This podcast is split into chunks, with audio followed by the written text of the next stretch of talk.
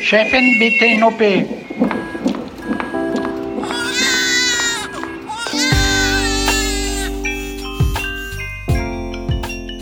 Hallo zum Gyncast, dem Podcast, bei dem wir eine Frau auf den wichtigsten Stationen durchs Leben begleiten. Und zwar gynäkologisch unterstützt von Dr. Mandy Mangler, Chefärztin beim Auguste Victoria Klinikum in Schöneberg. Wir sind Esther Kugelbohm und Julia Prosinger. Hallo.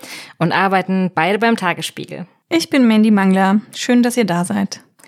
Unsere junge Frau, die wir uns vorstellen, hat mit uns zusammen schon ihre erste Periode gehabt. Wir haben uns ihren Zyklus angeguckt, mit ihr ihr erstes Mal Sex durchlebt und besprochen. Wir haben uns die Verhütungsmittel angeschaut, die vielleicht am besten zu ihr passen. Und heute wollen wir uns mit dem Thema Geschlechtskrankheiten oder sexuell übertragbare Krankheiten beschäftigen. Denn unsere junge Frau in ihren frühen Zwanzigern ist sexuell aktiv, hat wechselnde Partner und Partnerinnen und da macht sie sich natürlich Gedanken, wie sie sich schützt und wie sie damit umgeht, wenn sie sich dann vielleicht trotzdem angesteckt hat. Wir haben euch vor einer Woche auf Instagram das Thema angekündigt und dann ziemlich viele Fragen von euch bekommen, so viele Fragen wie nie zuvor, wirklich auffällig. Wir gehen also davon aus, dass wir alle heute viel Gesprächsbedarf haben und haben deswegen gleich mehrere Folgen zu diesem Thema geplant. Wir machen jetzt gleich eine kleine Einführung zu Geschlechtskrankheiten und konzentrieren uns dann auf HPV, also die humanen Papillomviren und ihre Folgen. Das können die lästigen, aber eigentlich eher harmlosen Feigwarzen sein. Das können aber auch ernsthafte Krankheiten sein wie Krebs, Gebärmutterhalskrebs. Mandy, bevor wir loslegen, erstmal eine wichtige Frage, da bin ich selbst immer verwirrt. Was genau sind Geschlechtskrankheiten? Ja, Geschlechtskrankheiten sind ähm, vor allem durch Sex übertragbare Erkrankungen, wobei auch nahe Kontakte zur Übertragung führen können. Und was ich an Geschlechtskrankheiten so toll finde, ist, dass sie uns so direkt mit der Medizinhistorie verbinden. Und es gibt da so ganz viele bizarre Geschichten zu diesen Erkrankungen. Einige besprechen wir heute und dann in den folgenden Sendungen. Und ja, Geschlechtskrankheiten begleiten die Menschen eigentlich schon immer und sie kommen in der Bibel vor und bei Goethe und auch bei Shakespeare, da wird dann von den schönen Lippen, die von Küssen träumen und von Bläschen geplagt sind, gesprochen. Das ist aus Romeo und Julia. Also auch äh, sehr schöne literarische Beispiele. Und ich habe in meinem Studium gelernt, dass es vier klassische Geschlechtskrankheiten gibt. So, das sind die, die schon äh, länger bekannt sind. Also Syphilis, das ist auch bekannt als harter Schanker mit Gummen. Gummen sind so wie radiergummiartige runde Knubbel, die man unter der Haut hat und die man da tasten kann. Und Syphilis wird ja auch gerne die Lustseuche genannt. Und äh, Syphilis ist wieder auf dem Vormarsch. Die Zahlen steigen stark, obwohl man schon dachte, man hat die Syphilis besiegt, besonders hier in Europa. Dann gibt es Tripper, also Gonorrhoe. Das macht Eileiterentzündungen und kann im schlimmsten Fall so ganz schwere Verläufe haben, bis hin zum Tod sogar. Und dann das Ulcus molle und Lymphogranulom venerum. Und ja, mit, mit der Zeit sind dann neue Player dazugekommen. So. Moment, was ist denn Ulcus Molle? Hat das irgendwas mit dem Berliner Getränk zu tun? Molle und Korn? Nee. Ulcus Molle heißt eigentlich einfach nur weicher Schanker. Das ist eine Erkrankung, die eben so eine weichen Ulcerationen macht, äh, sehr schmerzhaft. Ulcerationen sind also so Löcher in der Haut im Prinzip. Genau, und im Laufe der Zeit sind dann neue Player dazugekommen und die häufigste Krankheit, da infizieren sich jährlich 156 Millionen Menschen. Das ist Trichomoniasis.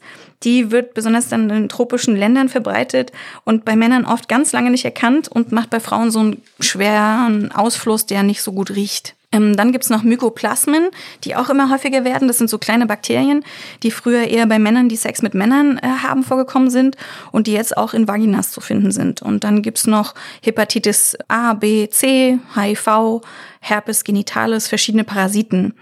Und mal abgesehen davon, dass das alles ein bisschen unangenehm ist, das äußert sich nämlich also durch Juckreiz oder Brennen oder Wucherung, kann das auch unfruchtbar machen, wenn man äh, eine Geschlechtskrankheit hat. Und wenn zum Beispiel Chlamydien zu lange übersehen werden oder dann nicht behandelt werden, dann hat das eben Folgen für die Fruchtbarkeit. Okay, Mandy, sehr viel Stoff für weitere Folgen. Ich sehe schon. Ja. Weil die Frage von mehreren unserer HörerInnen kam und du die jetzt aber gar nicht genannt hast. Also Vaginalpilze und Blasenentzündungen, das sind keine Geschlechtskrankheiten? Ja, genau. Also beim vaginalen Pilz, der sich ja auch durch Rötung, Brennen und so bröckeligen Ausfluss äußert, da ist das vaginale Mikrobiom gestört. Da haben wir ja schon mal in der dritten Folge unseres Gyncasts drüber gesprochen und haben uns das vaginale Mikrobiom genauer angesehen, als es um den Zyklus ging. Und wenn man also das vaginale Mikrobiom stört, zum Beispiel zu viel wäscht, dann kann eben Vaginalpilz auftreten.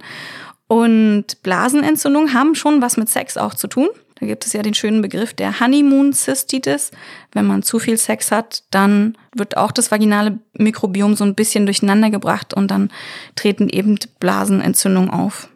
Und sag mal, Mandy, ganz lange nichts von den kleinen Filzläusen gehört. Sind die denn ausgestorben?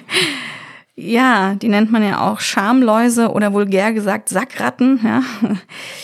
Die sind eher selten geworden wegen, ähm, ja, weil viele Menschen sich die genitalen Haare ja entfernen. Da haben die Filzläuse nicht so viel Platz, wo sie sich einnisten können. Also ausgestorben dank Waxing. ja, genau.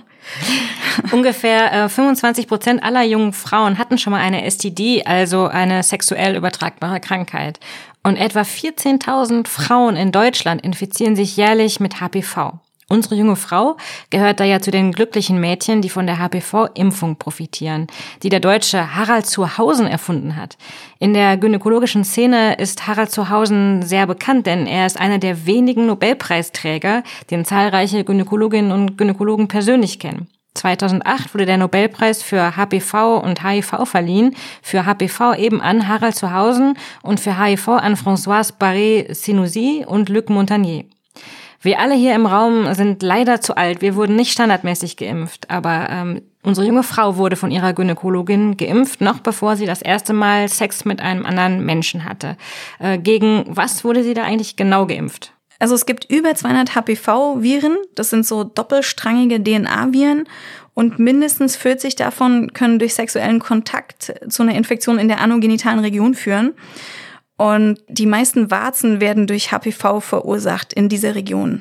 Mandy, du sagtest anogenitale Region. Ähm, das ist doch wahrscheinlich der Bereich. An der Vulva? Ja. Richtig. An der Vulva und Vagina und zwischen der Vulva und dem Anus ist ja der Damm und dann eben der Anus auch und so diese ganze erweiterte Region. Da gibt's jetzt nicht so ein mit einem Lineal gezogene äh, Bereich. Und wenn man sich jetzt also HPV anguckt, das ist super interessant. Das sind äh, hüllenlose Viren und ähm, deren HPV-Genom umfasst 8000 Basenpaare, also deren genetisches Material. Also wenn man sich im Vergleich dazu Menschen anguckt, dann haben wir 3,2 Milliarden Basenpaare, also viel, viel mehr. Also es handelt sich um ein kleines, schnödes Virus, ja. Und dann geht das Virus also, müsst ihr euch vorstellen, in die Zelle.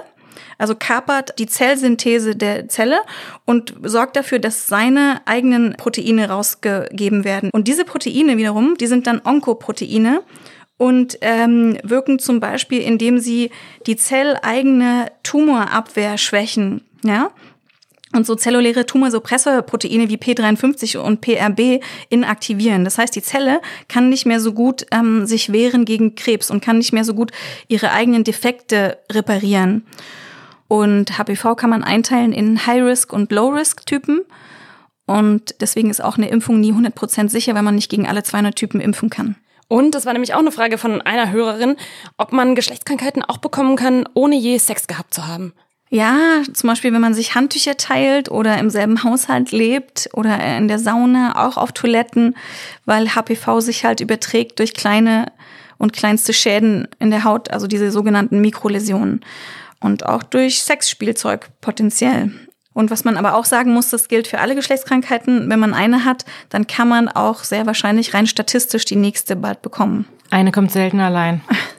ja. Mandy, welcher Logik folgt es eigentlich, dass wir die Mädchen so jung impfen lassen? Die Ständige Impfkommission empfiehlt ja zwischen dem 9. und dem 14. Lebensjahr zu impfen. Manche Krankenkassen zahlen noch bis zum 27., ganz wenige auch noch bis zum 45. Steckt dahinter die Annahme, dass wir uns danach alles setteln? Also wenn wir älter werden, dass wir dann die PartnerInnen nicht mehr wechseln, dass wir auch nicht fremdgehen in Beziehungen? Nee, das, das ist nicht so der Hintergrund, sondern das ist wirklich so in großen Studien untersucht worden, wann wirkt die HPV-Impfung am allerbesten. Und da kann man sagen, dass wenn man HPV-naiv ist, also noch nie HPV exponiert war, dann bildet der Körper einfach einen guten immunologischen Schutz durch Antikörper und dann wirkt die Impfung halt sehr gut. Und dann hat man natürlich in Studien geguckt, wie ist es bei Frauen, die aber schon mal HPV hatten oder die sogar schon mal eine Erkrankung durch HPV haben, wirkt es da auch? Und da gab es erst so widersprüchliche äh, Studienergebnisse. Ähm, und aber alles, was man über Impfung weiß und auch was man so an den Studien ablesen kann, ist, dass es trotzdem einen Benefit hat, der aber nicht so groß ist wie bei jetzt HPV-naiven Menschen. Aber es ist auch so, dass junge Heranwachsende ähm, also tatsächlich generell rezeptiver sind für sexuell übertragbare Erkrankungen, weil an dem genitalen Plattenepithel, also an der genitalen Haut, ist da ähm, ein höheres Level an regulatorischen Zytokinen. Ähm, Mandy, regulatorische Zytokine. Jetzt wird es extrem gynäkologisch und äh, du müsstest uns bitte weiterhin erklären, was du meinst. Okay, also ähm, wenn man sich den Gebärmuttereingang anguckt, ja, da treffen da zwei heute aufeinander. Und zwar einmal das Plattenepithel der Vagina, das ist einfach die spezielle Haut, die dort ist, und dann das Epithel, also die Oberfläche, die aus der Gebärmutter kommt. Und diese zwei, die treffen aufeinander und bilden so eine Grenze. Und überall kennt man ja, wo Grenzen sind, da wird viel gekämpft. Und da will das Plattenepithel immer mehr Territorium haben als das andere Epithel, das heißt Zylinderepithel. Und so sind die im ständigen Kampf miteinander und bei Heranwachsenden wird diese Zone gerade erst gebildet und dann gibt es da noch mehr, sagen wir mal, Unsortiertheit und deswegen ist diese Region dann anfälliger für Infektionen, alle möglichen Infektionen. Deswegen haben auch Menschen, die jünger sind, ein erhöhtes Risiko, ähm, äh, sexuell übertragbare Erkrankungen zu bekommen. Und außerdem ist das vaginale Mikrobiom bei Heranwachsenden noch nicht stabil genug. Also die Abwehrkräfte der Vagina sind noch nicht so hoch. Und wenn man sich anguckt, dass dann Gebärmutterhalskrebs entstehen könnte als mögliche Folge von äh, humanen Papillomviren, dann gibt es da zwei Altersgipfel, und zwar bei jüngeren Frauen und dann noch mal bei älteren. Äh, da findet man also einen Altersgipfel im 35. Lebensjahr und einen im 54. Und da auch so Krebsvorstufen, die findet man schon in den frühen 20er Lebensjahren. Äh, da findet man erfreulicherweise Krebs seltener, aber diese ganzen Vorstufen, und zwar bei extrem vielen Frauen.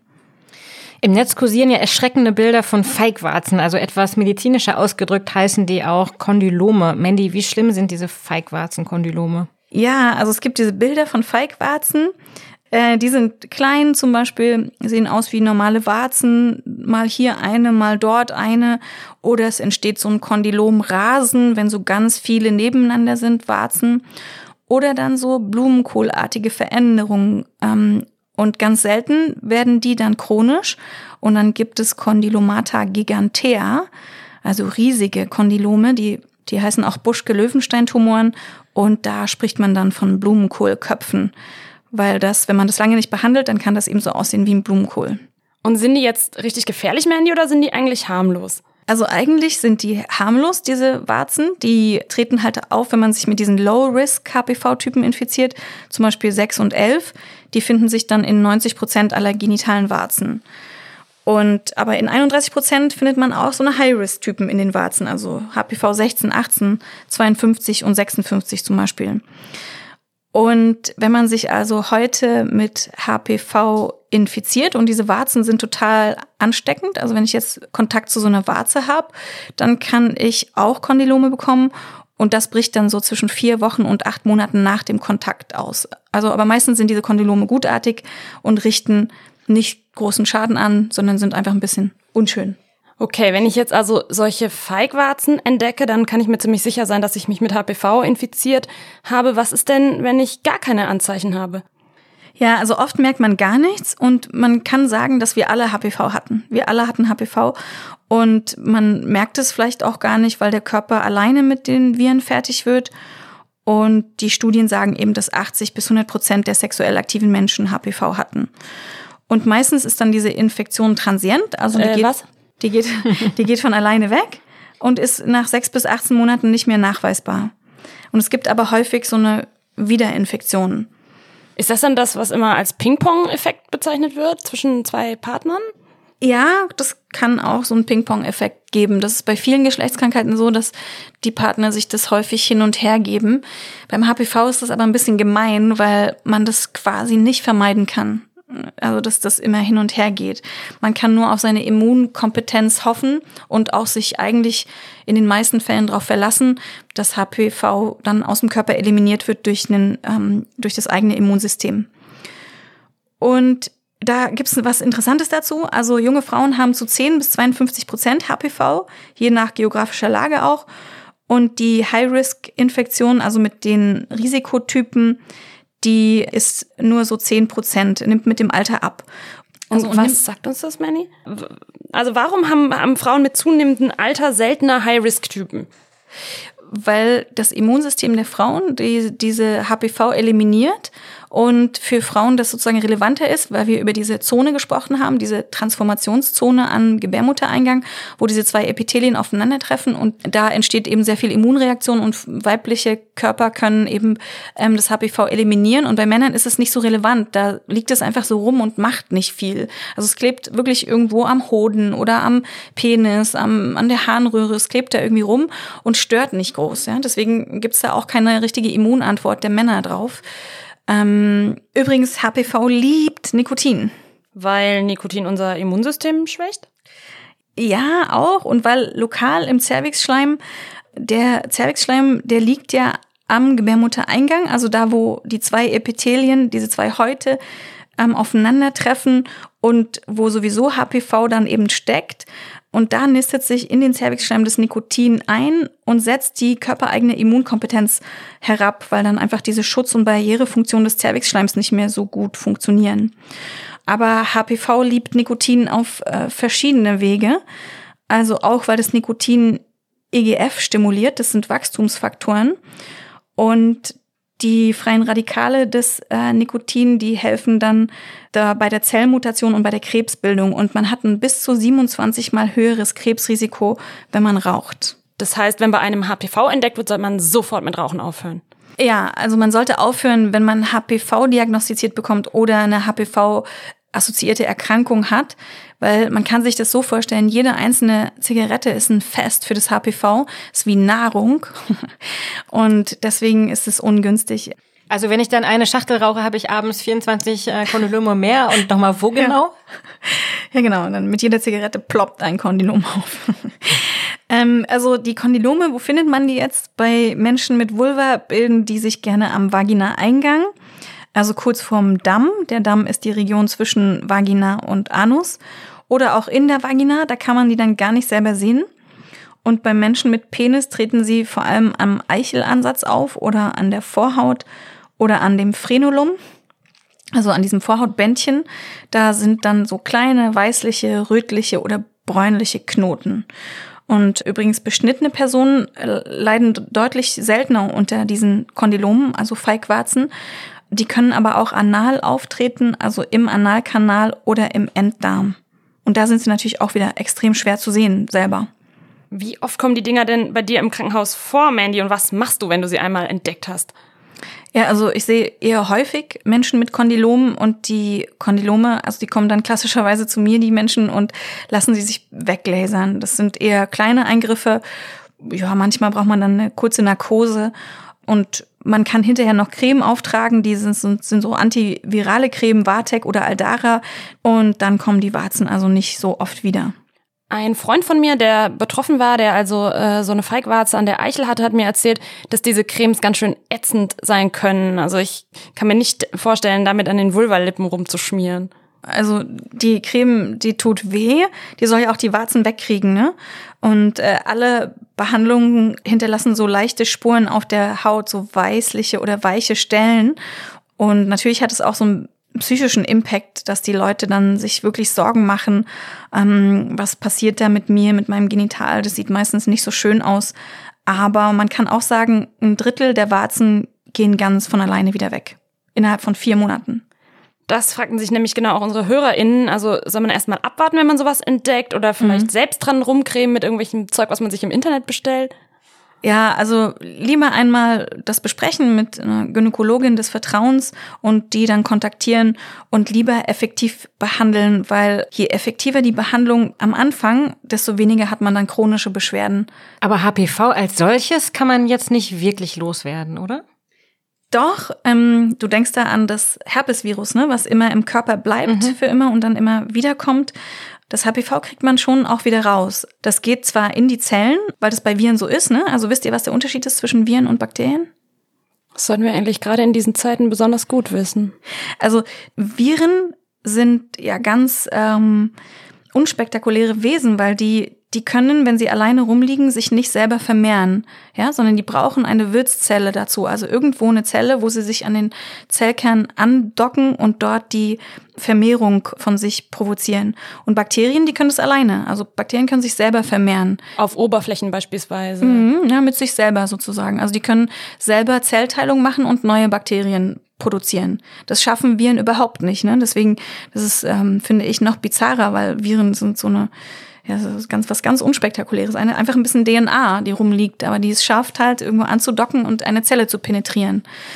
Und aber nochmal auf deine Frage zurückzukommen, Esther, also das HPV, das kriegt man schon los. Mhm. Das geht zwar in die Zelle rein, weil es in die Zelle rein muss. Es muss in der Zelle sein, sonst kann es sich nicht vermehren. Aber man kriegt es mit einem gesunden Immunsystem halt zu 99 Prozent der Fälle wieder weg. Wie ist denn das mit Kindern? Können Kinder das eigentlich auch schon bekommen? Ja, Kinder können es auch bekommen. Also wenn man in einem Haushalt lebt und sich Toilette und Bad und so teilt, dann kann es auch sein, dass Kinder betroffen sind. Aber bei allen Erkrankungen, die Kinder haben und die, sagen wir mal, ähm, so durch Geschlechtsverkehr vermittelt werden, da sollte man ähm, sich kurz fragen, wie kann es sein? Also macht es Sinn? Ist es plausibel, dass dieses Kind zum Beispiel Kondylome an der Vulva äh, oder am Penis hat? Und dann sollte man schon hinterfragen, wie sind die da hingekommen? Also steht immer so die Frage auf äh, sexuellen Missbrauch im Raum, weil es schon nicht normal ist, wenn Kinder eben Geschlechtskrankheiten haben. Wir haben jetzt über die Low-Risk-Typen des Virus gesprochen, also die, die nicht so einen großen Schaden anrichten. Aber es gibt auf jeden Fall die High-Risk-Typen, nämlich äh, die Fälle 16 und 18. Und die können dann den Gebärmutterhalskrebs auslösen. Mandy, äh, das ist dein absolutes Spezialgebiet. Du operierst Frauen mit diesen Karzinomen. Du hast auch deine Habil zum Thema geschrieben. Du bist also eigentlich die ganze Zeit mit den Folgen dieses Virus beschäftigt. Erzähl doch mal davon. Ja, also wir könnten eigentlich 100 Prozent aller Gebärmutterhalskrebse verhindern, wenn wir geimpft wären. Also wenn wir eine Art Herdenimmunität erreichen würden. Und damit könnten wir die Gebärmutterhalskrebse komplett ausrotten. Also du wärst arbeitslos dann? ja, ein bisschen schon. Das wäre aber schön für mich. Wenn die nochmal ganz klar, jeder äh, Gebärmutterhalskrebs ja. hat einen HPV-Hintergrund. Ja, außer ganz, ganz, ganz seltene Typen neuroendokrine Tumoren zum Beispiel. Aber das hat lange gedauert, bis man das verstanden hat und äh, man weiß aber, dass eben die alle HPV-positiv sind. Wie viele Frauen betrifft es denn deutschlandweit? Ja, 400.000 Frauen erkranken in Deutschland an der Krebsvorstufe durch HPV und 4.500 bis 5.000 Frauen jährlich am Cervixkarzinom. Also eine irre hohe Zahl, wie ich finde. Und 1.500 Frauen sterben jährlich in Deutschland am Cervixkarzinom. Und noch schlimmer ist es eigentlich weltweit, weil da Hunderttausende von Frauen dran sterben. Und ich finde es immer ganz schwierig und es macht mich immer sehr betroffen, wenn junge Frauen erkrankt sind an diesem Organ, was man ja eigentlich zum Kinderkriegen braucht und was vielleicht Teil seiner Identität ist und vielleicht auch Teil der Sexualität. Und da stellt sich dann halt die Frage nach der weiteren Lebensplanung. Ne? Das ist dann so ein biografischer Einschnitt. Also ich habe dann Krebs an der Gebärmutter und deswegen war das eben auch so eine spektakuläre Entdeckung, dass Viren Krebs auslösen können. Das kommt uns jetzt so normal vor, dass wir das wissen. Aber das war halt ewig nicht klar. Und erst nachdem man dann rausgefunden hat, dass diese humanen Papillomviren ähm, Gebärmutterhalskrebs auslösen. Da hat man dann auch andere Bakterien und Viren gefunden, die andere Krebssorten auslösen. Zum Beispiel Magenkrebs wird durch Helicobacter pylori ausgelöst oder Leberkrebs durch Hepatitisviren und Blutkrebs zum Beispiel durch Epstein-Barr-Viren. Also, also das würde ja bedeuten, das verändert die komplette Herangehensweise an diese Erkrankung, oder? Mhm. Ja, genau. Das hat die komplette Sicht auf Krebs verändert und auch die Möglichkeiten ähm, verbessert und verändert. Also man kann aktiv was dagegen tun und Prophylaxe lohnt sich, ja. Und auch interessant ist, finde ich, Gebärmutterhalskrebs ist nicht vererbbar und dennoch passiert es oft, dass meine Patientinnen sagen, meine Mutter hatte das auch. Und da ist es so, dass nicht der Krebs als solcher vererbt wurde, sondern einfach die Immunantwort. Ja, also das Problem, warum das eben bei manchen Menschen persistiert, ist ja die Immunantwort des Körpers, dass der Körper es nicht schafft, das HPV zu eliminieren. Und 90, 95 Prozent der Menschen, die macht, denen macht es ja gar nichts aus. Aber die Menschen, wo da der Krebs bleibt, die haben eben eine spezielle, nicht ganz passende Immunantwort auf das äh, Virus. Mal angenommen, ähm, man hat dann also eine Dysplasie nach einer HPV-Infektion. Also das bedeutet, du, Mandy, hast Teile des Gebärmutterhalses operativ entfernt. Äh, kann man dann nie wieder Sex haben und wie ist es mit dem Kinderkriegen? Also diese Krebsvorstufen, die so häufig auftreten, ne, 400.000 Mal in Deutschland pro Jahr, die entfernt man eben durch eine Teilentfernung vom Gebärmutterhals. Und zwar wird da diese Transformationszone, also wo die zwei Häute aufeinandertreffen, dieser Bereich wird entfernt. Früher hat man das einfach mit dem Skalpell abgeschnitten, war eine blutige Angelegenheit. Und heute gibt's da so kleine Elektroschlingen, die sehen aus wie ein Lollipop. Deswegen ist es nicht mehr so beeinträchtigend und man hat nicht mehr so schwere Folgeschäden davon, sondern kann eigentlich komplett normal danach weiterleben. Und die Frühgeburtrate, die früher, als man so eine Kegel, so eine großen rausgeschnitten hat, da war die Frühgeburtrate so auf fünf bis ähm, sechs Prozent erhöht, die ist, die ist nicht mehr erhöht. Wenn man jetzt als junge Frau, so, so wie unsere junge imaginäre Frau, die wir hier durchs Leben begleiten im Gyncast, ganz brav einmal im Jahr zur Vorsorge geht, ist man eigentlich perfekt geschützt? Ja, also unter 35 kriegt man dann eben jährlich diesen Krebsvorsorgeabstrich und wenn man einmal geht, dann ist die Sensitivität von diesem Krebsvorsorgeabstrich 50 Prozent. Das ist erstmal nicht so viel. Das ist der Pappabstrich? Genau, der Krebsvorsorgeabstrich ist der Pappabstrich und wenn man also das äh, jährlich macht und drei Jahre hintereinander durchgezogen hat, dann ist die Sensitivität von diesem Pappabstrich schon 90 Prozent also sehr hoch. Und wenn man das dann noch mit einem HPV-Abstrich kombiniert, dann erreicht man Sensitivitäten von 98 Prozent. Das ist aber so, dass es unter 35 eine Igelleistung ist und es kostet 40 Euro ungefähr. Ab 35 Jahren, und es hat sich jetzt in 2020 geändert, kriegt man eben einen Krebsvorsorgeabstrich und HPV-Abstrich und wenn das aber negativ ist, der HPV-Abstrich, dann wird man nur noch alle drei Jahre untersucht. Ja, das ist bei mir gerade passiert. Ich bin im Sommer 35 geworden, zack, mhm. Brief von der Krankenkasse. Und dann bei meinem nächsten Vorsorgetermin wurde der HPV-Test gemacht. Mhm. Der war negativ. Jetzt hast du aber vorhin gesagt, 80 Prozent der Gesellschaft ähm, ist ja eh durchseucht. Bin ich jetzt überhaupt sicher negativ? Ja, aber es ist relativ wahrscheinlich, dass du früher zu irgendeinem Zeitpunkt schon mal mit dem humanen Papillomvirus in Kontakt gekommen bist. Aber dein Körper und deine Immunantwort haben das Virus schön eliminiert und deswegen bist du jetzt negativ. Sehr erfreulich.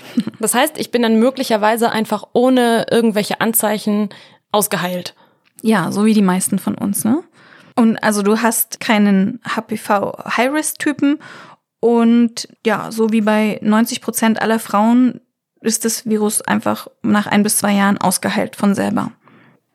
Wäre es denn nicht eigentlich total wichtig, auch mal in anderen Ländern und auf anderen Kontinenten zu impfen, nämlich dort eben, wo die Frauen nicht regelmäßig bequem in so hypermoderne Praxen äh, laufen können, sondern sich so ein Krebs vielleicht auch eine ganze Weile lang unbeobachtet entwickeln kann? Mhm. Ja, also wird zum Glück auch gemacht und die Firma, die den Impfstoff herstellt, MSD, die gibt die Impfstoffe in Entwicklungsländern sehr viel günstiger auf den Markt. Ja, so dass dann in afrikanischen Ländern geimpft werden kann. Also jetzt nicht ganz klar offengelegt, wie MSD sich da bezüglich HPV genau engagiert, aber ja. Und für uns hier ist die Impfung ja ganz schön teuer. Also man braucht zwei Tranchen davon und eine kostet 160 Euro. Warum ist die eigentlich so teuer, Manny? Ja, das hat wohl so äh, Gründe, dass in Deutschland die Pharmaunternehmen nicht äh, direkt ähm, mit den Krankenkassen verhandeln, sondern dass die Pharmaunternehmen einfach die Preise festlegen können. In der Schweiz zum Beispiel ist die Impfung günstiger. Ne? Und außerdem ist die Impfung noch relativ neu, also seit 2007 gibt es die ja. Ja, und dann habe ich heute äh, Impfstoffe mitgebracht. Also wir könnten uns zum Beispiel auch gegenseitig impfen heute. Lohnt sich das denn eigentlich in unserem fortgeschrittenen Alter schon? Äh, lohnt sich das schon in meinem fortgeschrittenen Alter, würde ich sagen? Ja, also eigentlich lohnt sich's immer, zumal dann also die Erkrankung bei geimpften Frauen nicht so ganz stark ausbricht und man kann es dann eben auch nicht an andere weitergeben so gut. Und die HPV-Impfung hat außerdem einen schlechteren Ruf als nötig. Sie gehört eigentlich zu den verträglichsten Impfungen, die auf dem Markt sind. Ich bin äh, bei der Techniker versichert und habe mal nachgefragt, ähm, wie lange die das machen. Und in medizinisch begründeten Einzelfällen machen die das bis 45. Also die Techniker Krankenkasse ist übrigens eine Krankenkasse, die ähm, da sehr kulant ist bei der Übernahme der Kosten von HPV-Impfungen und die wollen wir lobend erwähnen.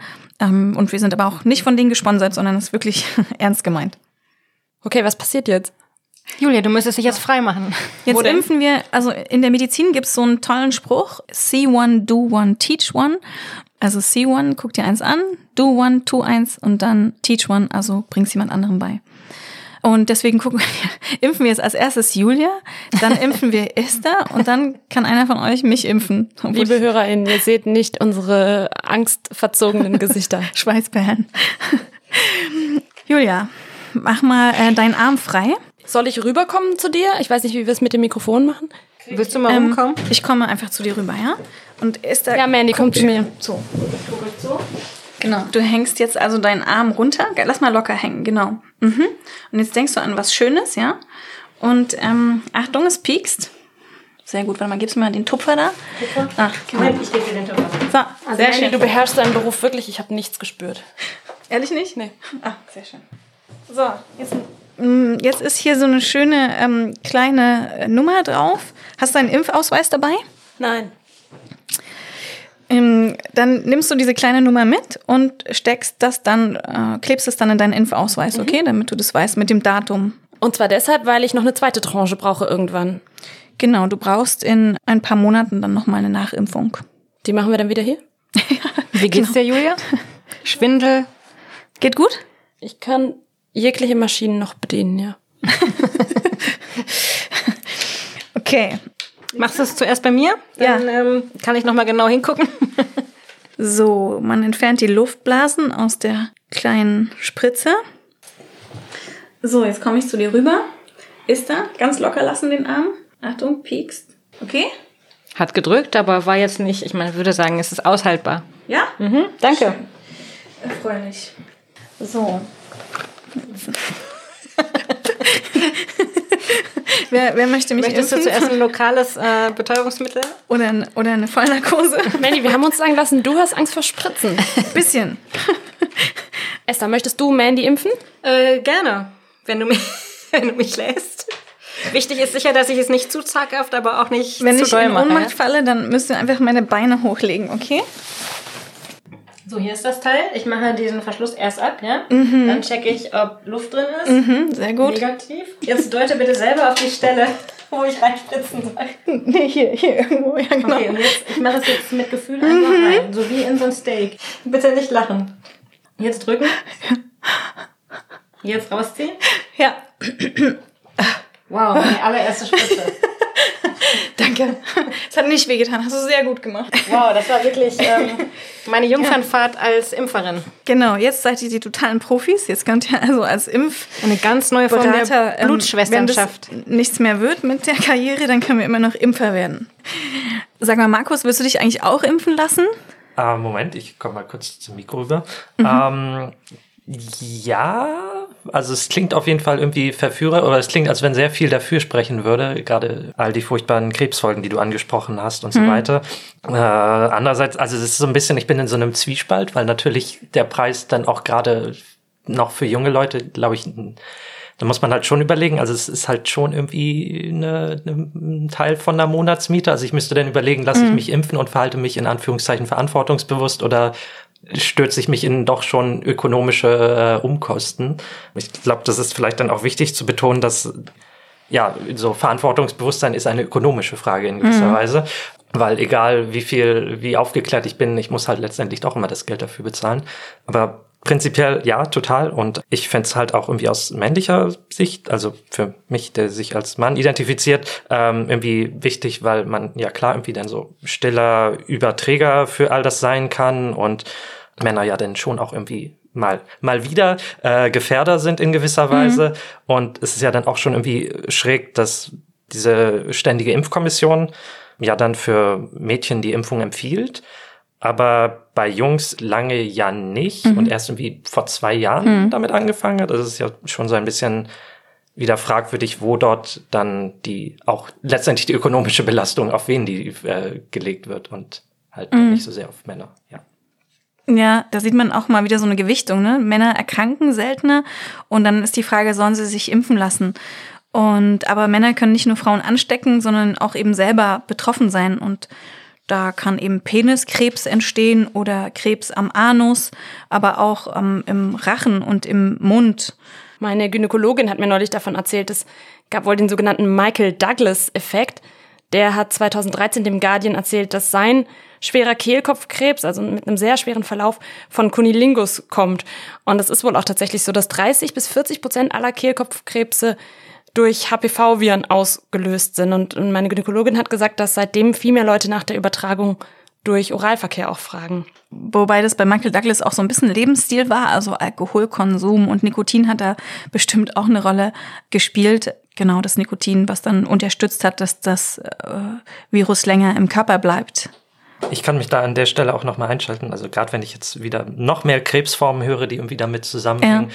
es ist schon so ein bisschen beneidenswert manchmal. Also wenn ich immer, auch wenn ich hier immer zuhöre, wie diese Verbindung von Frauen dann ist, wenn sie irgendwie diese ständige äh, Frauenärztin oder Gynäkologin als Ansprechpartnerin mhm. oder als Ansprechpartner haben. Das ist eine Sache, mit der ich überhaupt nicht aufgewachsen bin. Also ich hatte nie irgendwie mhm. einen ständigen Arzt, Ärztin, an die ich mich wenden konnte, die mich dann auch mal im Zweifelsfall darauf hingewiesen hat, wenn irgendwas Auffälliges war bei irgendwie einer Routineuntersuchung. Ach, übrigens, Sie haben da was und haben mhm. Sie mal darüber nachgedacht, sich das damit auseinanderzusetzen, irgendwie diese Informationsquelle gibt es nicht, sondern für mich, also sie ist nicht in gewisser Weise strukturell einfach nicht gegeben. Es gab nie jemand, der mich dorthin geschickt hat. Ich war irgendwann mal beim Urologen und da war halt auch, da hat dann irgendwas wehgetan tatsächlich. Da gab es dann einen konkreten Anlass, aber ja, es muss meistens dann schon immer irgendwas tatsächlich brennen, bevor ich irgendwo tatsächlich akut hingehe, weil es dann einen Anlass gibt. Und mhm. es fehlt dieses, diese Routine in gewisser Weise für mich. Und da ist ein bisschen beneidenswert, fast, wenn ich das so höre. Ja, richtig, ja. Gibt es für Männer nicht. Ist ein ist eine Marktlücke.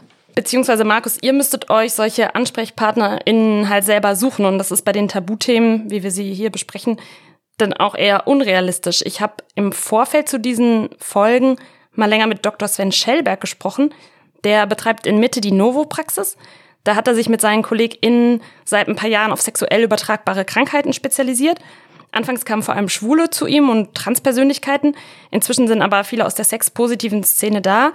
Ähm, ich habe einige Freunde, die sich dort regelmäßig auf STIs, also Sexually Transmitted Infections, checken lassen. Und das ist eine ganz normale Hausarztpraxis mit eben diesem Schwerpunkt. Ich habe den Herrn Schellberg dann gefragt, wie er die Leute eigentlich zum Reden bringt, was er bei dem Thema nicht ganz einfach ist. Ja, zumal äh, bei unserer kleinen Umfrage, die wir auf Instagram gemacht haben, auch dann rauskam, dass es mehr als 40 Prozent der Hörerinnen peinlich wäre, mit Partner oder Partnerin darüber zu sprechen. Ja, und der Herr Schellberg ähm, hat da auch gleich ein paar Tricks gewusst, wie er die Leute zum Sprechen bringt. Also die ganze Praxis sieht eher aus wie so ein Wohnzimmer. Es gibt da keinen weißen Klarlag, man fühlt sich irgendwie sofort wohl.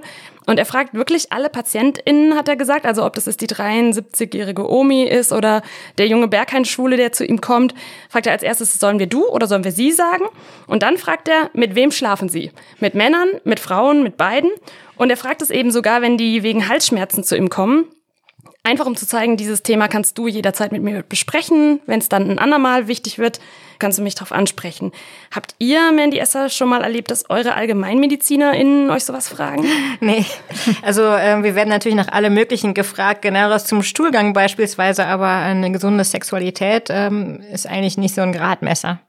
Ja, ich finde es auch sogar in der Gynäkologie selber so ein bisschen grenzwertig, dass wir bei Operationen und Aufklärungen für OPs dann wirklich wenig Fokus auf Sexualität legen und das eher immer untergeht irgendwie. Ich bemühe mich, das einzubringen, aber es hat keinen richtigen Raum. Da können wir auf jeden Fall noch äh, nachbessern. Ja, also bei, äh, bei der Novo-Praxis bei Herrn Schellberg, da ist es sogar teilweise recht offensiv. Also direkt am Tresen steht da ein Dildo, auf der Toilette hängen da so wow. SM-Fotos, auch um zu zeigen, dass ähm, Sex, egal wie die PatientInnen den eben haben, was Normales ist, was Tolles ist und dass er ihnen dabei helfen will, dass sich das dann auch gut anfühlt. Und er sagt, deswegen hat er mir erzählt, auch nicht Penis, sondern er sagt Schwanz und er sagt auch Muschi, weil er eben mit den Leuten so reden will, wie sie es daheim auch tun. Ähm, Mandy, ich habe gelesen, dass unser viel gepriesenes Kondom oder eben auch das Femidom nur zu 70 Prozent gegen HPV schützen. Was kann denn unsere junge Frau also tun, wenn sie safer Sex haben will? Ja, also gerade wenn man HPV anguckt, sollte man versuchen, sich zu entspannen, weil, äh, wie gesagt, man kann sich fast gar nicht schützen vor den Viren. Es kann beim Oralverkehr übertragen werden, beim Petting an den Händen, beim Rimming, wenn man den anderen anal leckt. Also sagen wir doch, wie es ist. Es hilft nur das Ganzkörperkondom oder eben absolute Abstinenz. Ja, oder eine, so eine gesunde Gelassenheit, dass man sagt, okay, ich vertraue darauf, zu 95 Prozent wird mein Körper das selber eliminieren und die anderen fünf Prozent, die decke ich halt durch eine regelmäßige Vorsorge bei meiner Frauenärztin ab. Aber wenn man trotzdem sich noch besser schützen will, da habe ich euch heute was mitgebracht. ähm, Hole ich mal meinen Korb mit der ah, OP-Klamotten. Ist schon wieder Mitbringzeit. Ja. Erst einmal das erste reingreifen. Äh, Aha, eine kleine rosa Schachtel. Ah, ich weiß, was das ist. Julia, du weißt es immer sofort. Also es ist ein Kondom, oder? Nee, es ist so verpackt wie ein Kondom. Ah nee, bei mir ist es ähm, so verpackt wie Butterbrotpapier. Ähm, und das sind Lecktücher, das weiß ich, weil meine Cousine, meine Schwester und mich darüber mal in einem Nebenraum bei einem Familienfest aufgeklärt hat. Was gab's zu feiern? Ich glaube, den 75. meiner Großmutter. Also auf jeden Fall legt man die so über die gesamte Vulva und dann ist man eigentlich schon recht safe. Wobei ich mir habe sagen lassen, dass es auch mit Frischhaltefolie geht, Mandy. Ist das korrekt? Ja, die raschelt dann vielleicht so ein bisschen, aber da dürfte dann auch nichts durchkommen. Die, und die hat man dann vielleicht besser zur Hand als Lecktücher. Ja, weil das ist nämlich echt ein Problem. Also die gibt es nicht einfach so im DM oder Rossmann um die Ecke, sondern eher in Apotheken oder im Netz. Und als ich es neulich probiert habe in der Apotheke am Oranienburger Tor, wo man davon ausgehen würde, dass sie das haben, ähm, habe ich den armen Apotheker, glaube ich, ziemlich verunsichert, weil er noch nie davon gehört hatte. Habt ihr mal aufgemacht? Touch. Ihr habt gar nicht gemerkt, dass es mit Erdbeergeschmack ist. Meins ist mit Erdbeergeschmack. Achso. Das wäre vielleicht auch noch ein schönes Franchise für Karls Erdbeerhof.